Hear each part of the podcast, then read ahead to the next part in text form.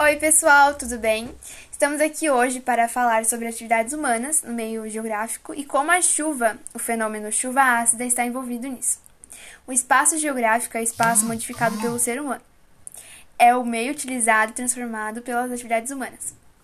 Esse espaço está em constante transformação e sendo que o homem é o principal responsável por todo esse processo dessa modificação. Em, dentre os principais impactos ambientais causados pela atividade humana, principalmente pelas empresas, podemos citar a, a diminuição dos mananciais, é, é, extinção de espécies, é, inundação, erosões, poluição, muda, mudanças climáticas, destruição da camada de ozônio, a chuva ácida, que é, gente falar, e o agravamento do efeito estufa hum, e a destruição de habitats, ecossistemas e tudo isso, né, como a gente falou, são efeitos, e uh, só que hoje a gente vai falar um pouco mais especificadamente sobre as chuvas ácidas. A chuva ácida, elas têm dois tipos, tem a natural, a de origem natural e a de origem antrópica. A natural, ela é originada de causa dos fenômenos da natureza, como os vulcões, enfim.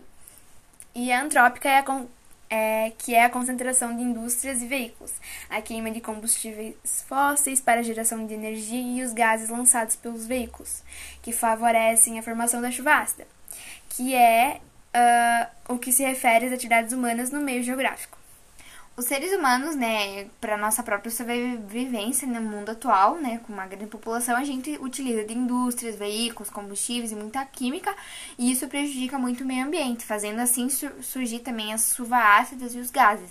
E isso tra traz muitos impactos ambientais, tanto né, no meio ambiente, né, como ambientais, na vida e a saúde dos seres vivos.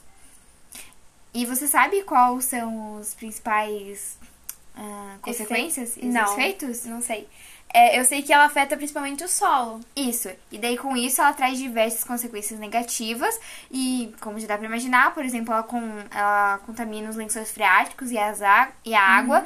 Então, assim, ela vai trazer inúmeras doenças que podem trazer para nós seres vivos. E com esse solo ruim, você consegue pensar mais alguma coisa que pode trazer de ruim para nós seres vivos? E pode prejudicar a vegetação e, consequentemente, a biodiversidade, né? Exatamente. Né? Por exemplo, os peixes que morrem pela contaminação, né, da. Água, enfim, as plantações que são queimadas, enfim, uhum. prejudicadas, uhum. enfim.